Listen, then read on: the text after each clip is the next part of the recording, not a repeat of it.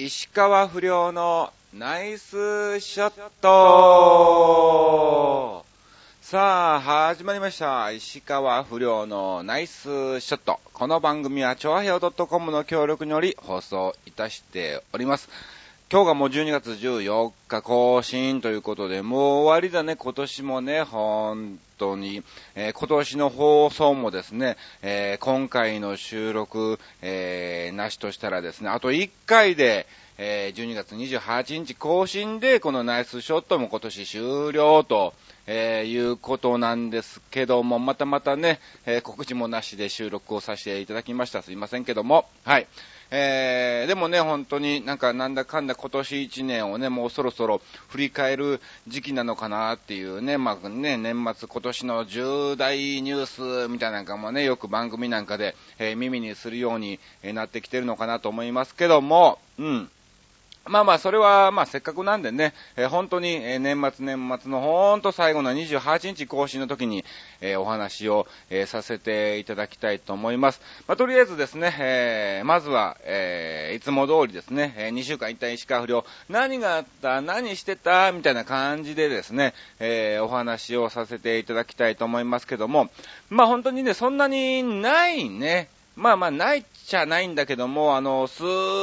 ごく大きなお仕事っていうか、まあね、あの、岡山の方に行ってまいりまして、えーこれもあの、事務所の先輩の高田新さんですね。はい、高田新さんと一緒にですね、えー和州ハイランドホテル高田新クリスマスディナーショーっていうのがですね、えー12月4日にあったんですね。で、まあ、それで私同じ事務所の先輩ということで、まあね、後輩のね、私をですね、まあ無理くり、えー入れていただきましてですね、えー私はその、クリスマスディナーショーの司会と、えーネタをですね、一緒に、えーさせていただいたということで、えー行ってきたわけなんですけども、いやー、大きなね、やっぱ高田新さんのクリスマスディナーショーだから、うん。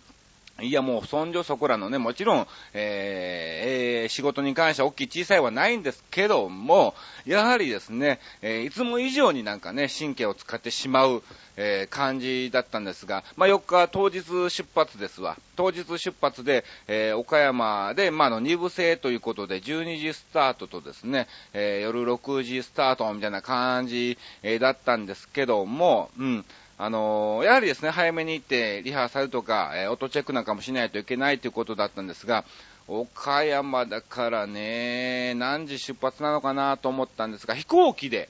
えー行くことになりましてですね、いや、嬉しいですね。仕事でこう飛行機に乗れるっていうのはなんか非常になんかね、ちょっとなんか自分の中でのステータスがちょこっとだけなんかレベルアップしたみたいなね、えー感じでちょっとね、テンションが上がっちゃったんですけども、うん。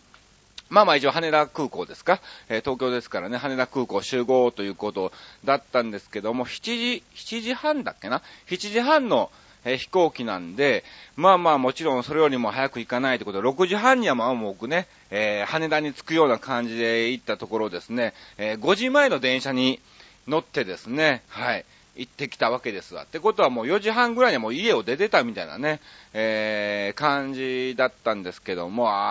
朝が非常に早いというかね、4時半に出発ってことは、もう3時半には起きないといけないと。うん。で、結局その日寝たのがもう12時半ぐらいみたいな感じでね、えー3時間も寝れてない。でも遅刻は絶対にしてはいけないから神経張ってるから、なんか寝ずに寝れないみたいなね、えーすごい仮眠状態が、えー続いちゃった、え感じだったんですけどもね。まあまあとりあえず、え何の問題もなく遅刻せずにですね、えちゃんと起きて、え予定通りの時間に、え羽田空港に着いたわけなんですけども、なんだろう、まあまあ一応ね、前日に、えー、マネージャーに確認したところ、もう搭乗口のところで集合でいいよ、みたいな感じだったんで、まあ全部ですね、荷物チェックとかでですね、検査とか全部、えー、やり終えてですね、チェック、中の方、はい、ピピってなるところ、ならないんだけども、なるところを、えー入ったわけなんだね。うん。なんかでもそのシステムがね、あんまりよくわからなくて、予約番号みたいなのもね、えーあったりとかね、あの、バーコードリーダーなんかもね、えーあってですね、それで、えー搭乗手続きができるみたいな感じだったんですけどもね、まあ、今回ね、あのー、2回目ですわ、仕事で飛行機に、えー乗させてもらったのはね、え2回目ということで、いやー、非常にね、ありがたいなと思ったんですけども、まあ、あの空港についてね、高田新さんとも、えー、合流しましてですね、うん。いざ飛行機に乗ろうかっていう風になったんですけども、あのー、みんな写真撮ってんのね、飛行機の。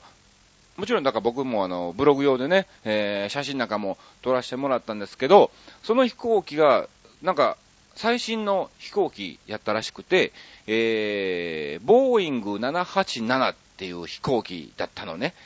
いや、これすごいね。うん。な、なんだろう、あの、各座席にパソコンみたいなのがついてんだわ。ほんで、座席同士でメールなんかもできんだって。できるの。そう。だから、座席番号を、だから例えば、えー、G の1番とかね、そういうのがあるから、えー、そういうふうに感じで相、相手先の G の1ってやって、えー、じゃあじゃあ空港に着いたらとりあえず、え、荷物の受け取り場所で集合ねとか、うん。えちょっとトイレ行ってから行くんで、ちょっと遅れますとか、なんかそういう、あのー、乗車中っていうの、うん、飛行機飛んでる間に、そういう、ね、同じグループっていうか仲間のね、座席番号をさえ知ってれば、うん、あの、メールができるみたいなね、そういうシステムなんかもあったりとかですね、あと、何窓？窓なんかも、徐々に徐々に暗くなっていくの。目をね、急にカシャンってこうね、あの、しまってですね、目、目のほらなんか、あーみたいな、トンネル抜けたみたいな感じあるでしょ？うん。あれじゃなくて、徐々に徐々に目にこうなんか鳴らしながら、こう閉まるそういうシステムとかですね。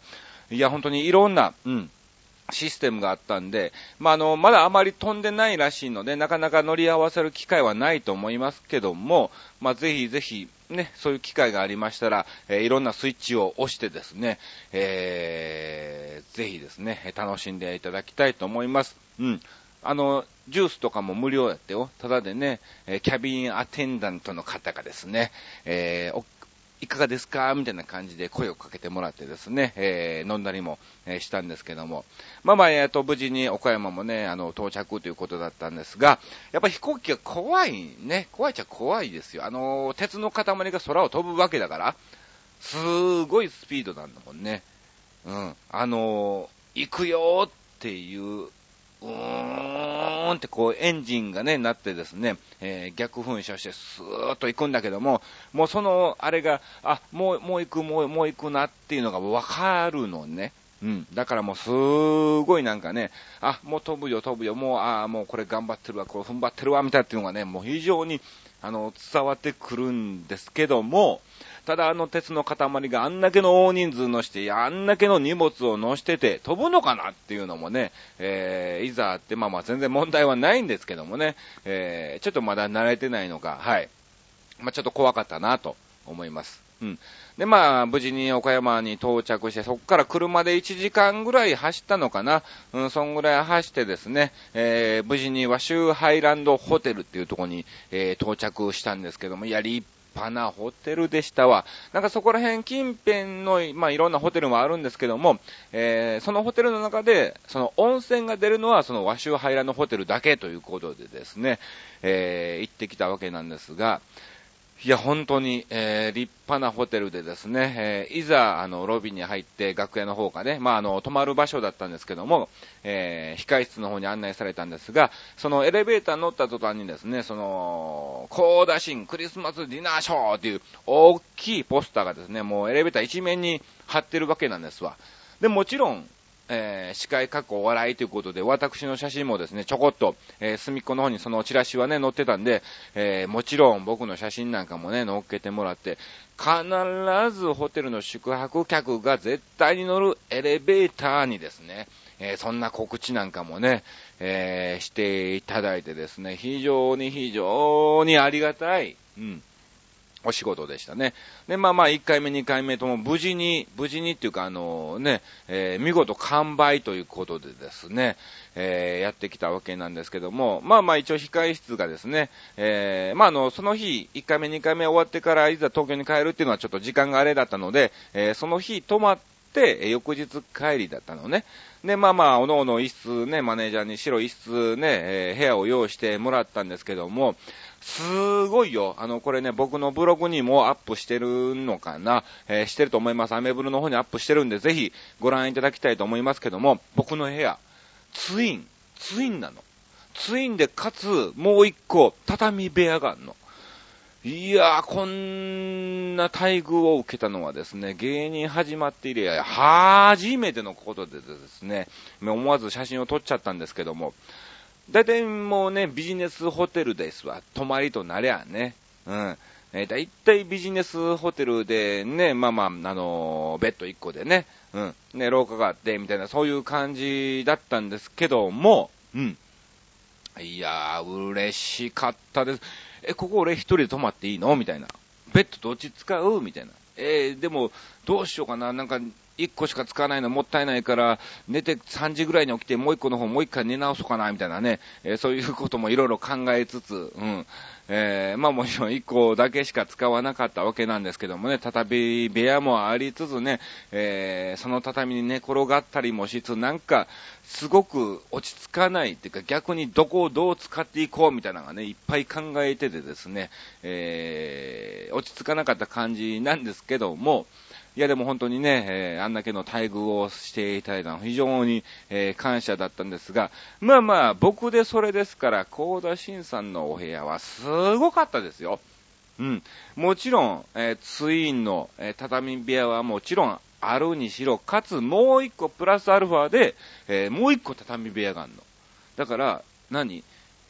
ベッドが2個あって、畳部屋があって、もう一個畳部屋があるのね。で、かつ、なんとですね、その高田新さんの部屋の中に、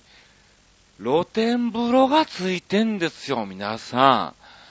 ん。いやいや、これまあもちろんその和州ハイランドホテル主催の、クリスマスディナーショーということだったんで、そのホテルさんがわざわざ、その部屋をですね、特別に、用意をしていただいたわけなんですけども、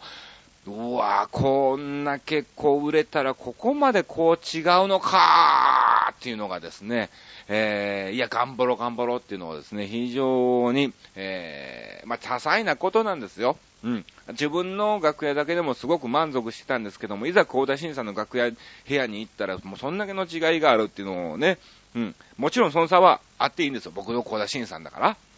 いいんだけども、なんかその、ちょっとしたことなんだけどもね、えー、非常に、あ、頑張ろうっていうのがですね、えー、なんか湧いてきたっていう感じだったんですね。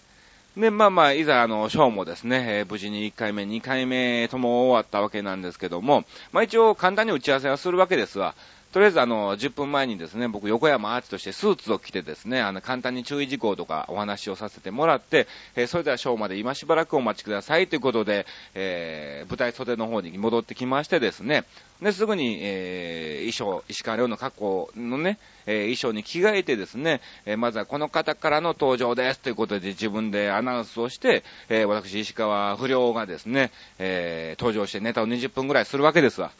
で、まあまあ、あの、もちろんね、えすごく温かいお客さんだったので、いやーもう大爆笑ということでね、えー、気持ちよくネタをさせてもらったんですけども、で、まあまあ終わってから簡単なクリスマスプレゼントということで、高田審査のね、えー、三式賞抽選会、えー、させてもらって、いざ、えー、ショーが始まります、始まります、えー、高田新クリスマスディナーショースタートです、ということで、えー、ご紹介をさせてもらってですね、そして、えー、小田慎さんが歌ってる間に、また戻ってきてですね、うん。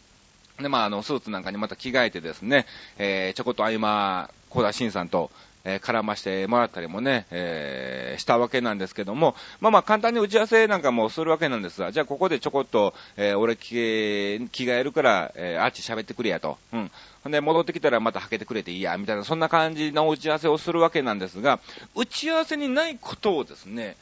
高田新さんはね、本当にされてね、非常に、えー、えー、どうしたらいいのみたいな感じだったんですね。で、まあまあ、あの、高田新さんがね、ちょっとした三振っていう楽器なんかもね、えー、弾かれるコーナーがあってですね、え、そこは、え、紹介したら、僕は、また元にですね、え、舞台袖に戻る予定だったんですけども、あっちちょっと見とけみたいな感じで、えー、言われてですね、いや、なんだかんだ、えー、いじられつつ、えー、かといって何もしないわけにもいかないんで、何かしつつ、みたいな感じで、いや、でも非常に、あの、楽しかったですね。あ、さすがだなっていうのをですね、すごく、うん、えー、感じましたね。うん、本当に楽しいショーでした。まあ、1回目、2回目無事に終わったと、え、いうことだったんですけども、うん。で、ファンの方もですね、ここでもちろん小田審査の、えー、ファンなんですけどもね、その方にも声をかけてもらったりとかですね、一緒に写真を撮ってもらったりとかね、えー、させていただいて、なんとか、えー、14日とか、えー、12月4日、えー、無事に岡山のですね、和州ハイランドホテル高田新クリスマスディナーショーは、えー、無事に終わったと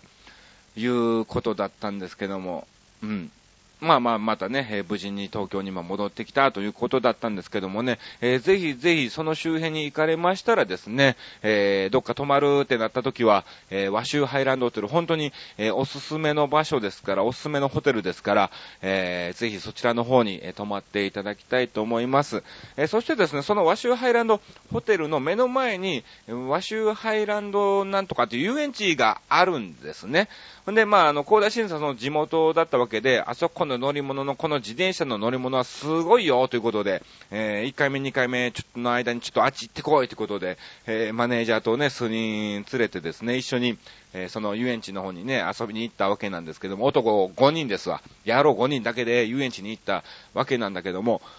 非常に、あのね、怖いっちゃ怖いし、楽しめるっちゃ楽しめるんで、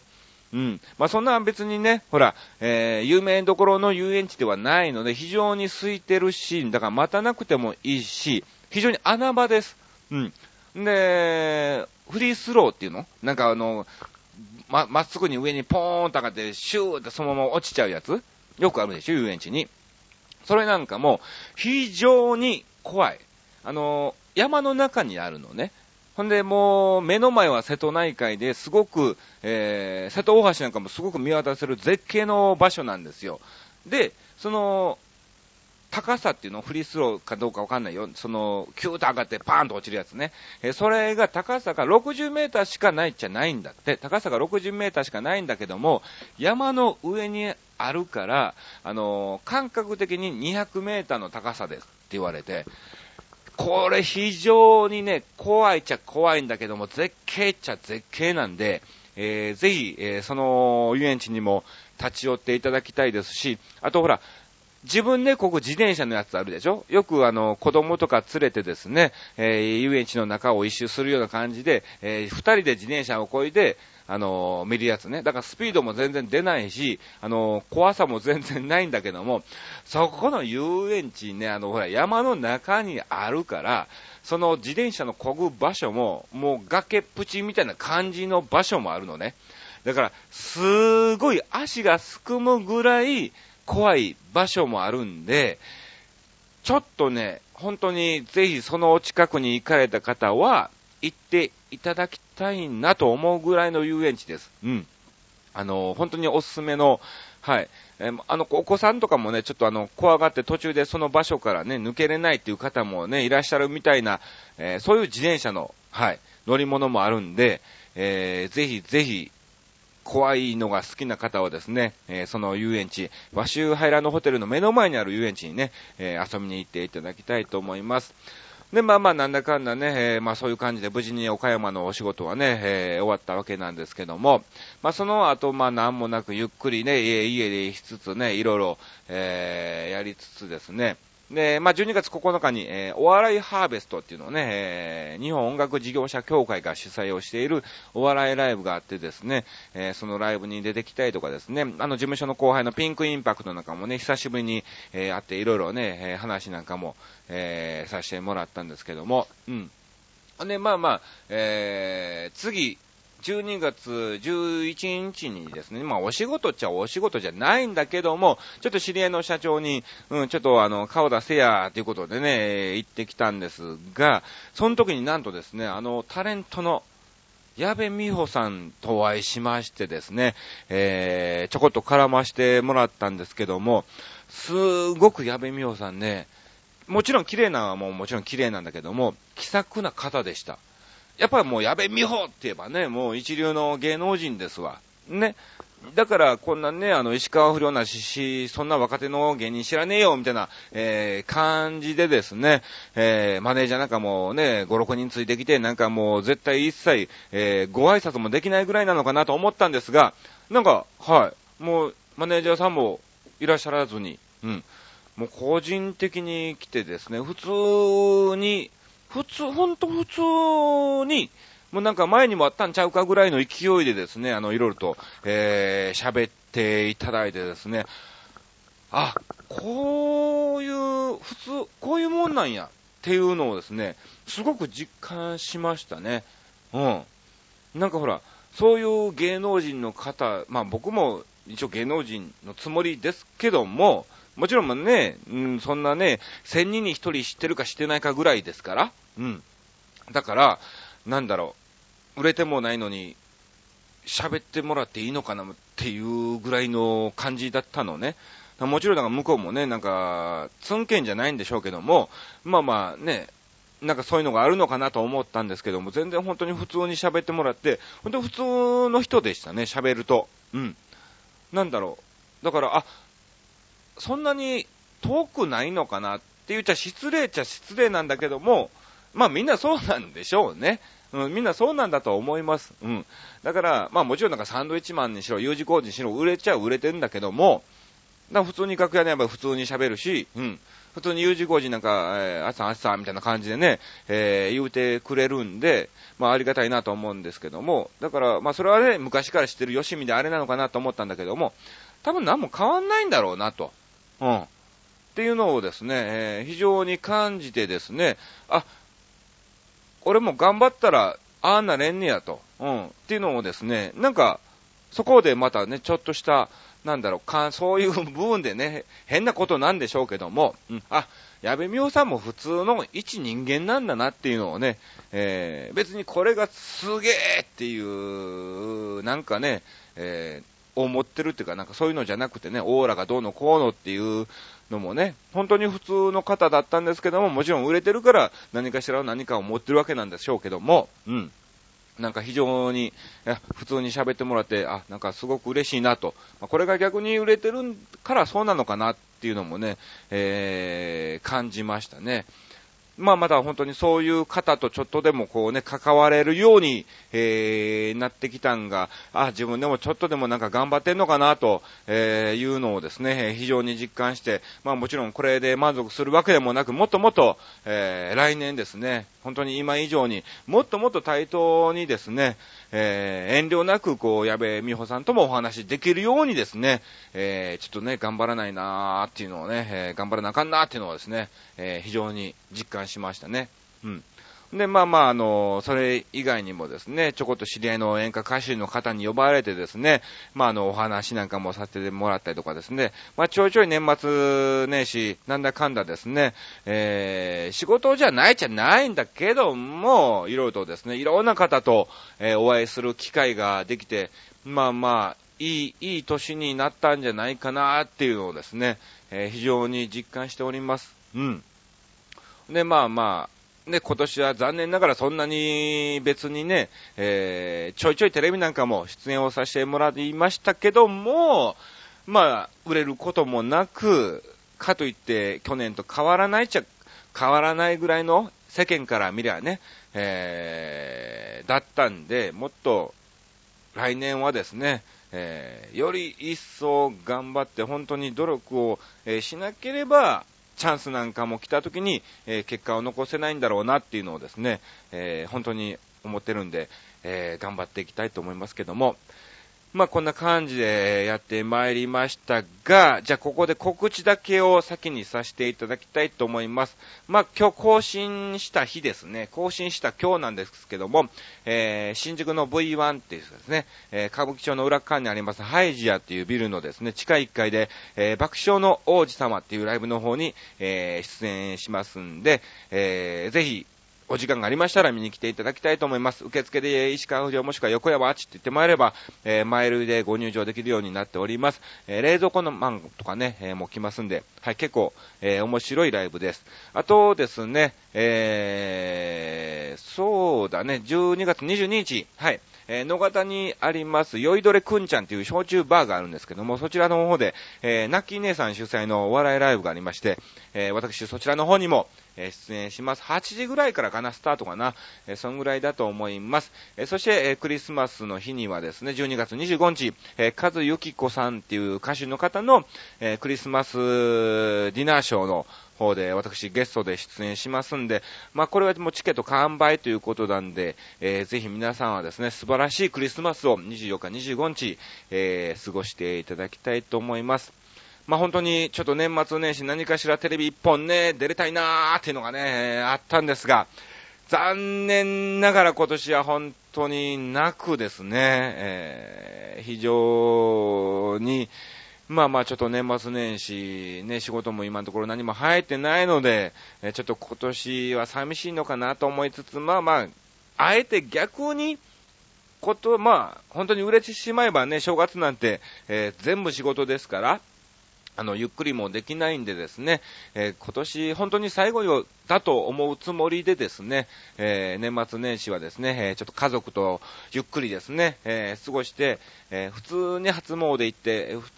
通にお餅を食べてですね、えまあね、こたつでみかんなんかも食べながらですね、ゆっくり正月気分を、え味わいたいなと、え思っております。うん。で、もっと、来年はですね、えー、より一層今年以上もそれのもう10倍、20倍も100倍近くのですね、えー、努力をしてですね、えー、結果を出せるようにですね、頑張っていきたいと思いますんで、えー、ぜひ皆さんも、えー、懲りずにですね、石川不良を応援していただきですね、えー、石川不良のナイスショットも引き続き、えー、聞いていただきたいと思います。で、ちょっと来年から本当にね、あの、ちゃんとですね、スケジュール管理をして、えー、決めます。いついつも収録する日を決めてですね、ちょっと今まで不定期だったんで、えー、逆にですね、え、収録日をですね、えー、おそらく日曜日になると思います。はい。日曜日には、えー、収録ということにさせてもらって、締め切りをですね、えー、させてもらってですね、メールなんかもですね、どんどんどんどん送りやすいように、え、しまして、皆さんのからのメールもですね、全部読ませてもらうようにしますんで、ぜひ、え、皆さんね、来年からはですね、え、もっともっと聞きやすい、番組なんかも、え、していきたいと思いますんで、はい、え、楽しみにしていただきたいと思います。さあ、こんな感じでで、え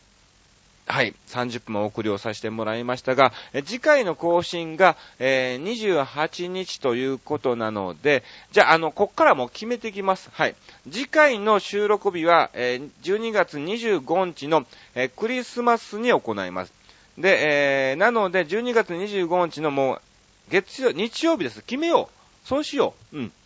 だから、えー、更新日の、えー、1、2、3、3日前の日曜日ですね。えー、更新日の週の、えー、日曜日の朝の9時締め切り。朝の9時締め切り、今後それでですね、えー、やっていきたいと思いますんで、えー、ぜひ、えー、皆さんメールなんかも、え送っていただきたいと思います。で、次回のテーマがですね、えそうだね、もうね、本当に今年最後の、はい、収録になっちゃうので、えー、皆さんの、えー、5大、3大ニュースでいいや、えー、皆さんの今年の3大ニュース、え良かったこと、悪かったこと、いろんなことあると思いますけども、え皆さんの今年の3大ニュースをですね、えぜひ、ちょあへお .com の方に、え送っていただきたいと思います。え収録日は12月25日の午前9時から行います。えそれまでに、えぜひ皆さんね、え今年の3大ニュースを、えー、送っていただきたいと思います。よろしくお願いします。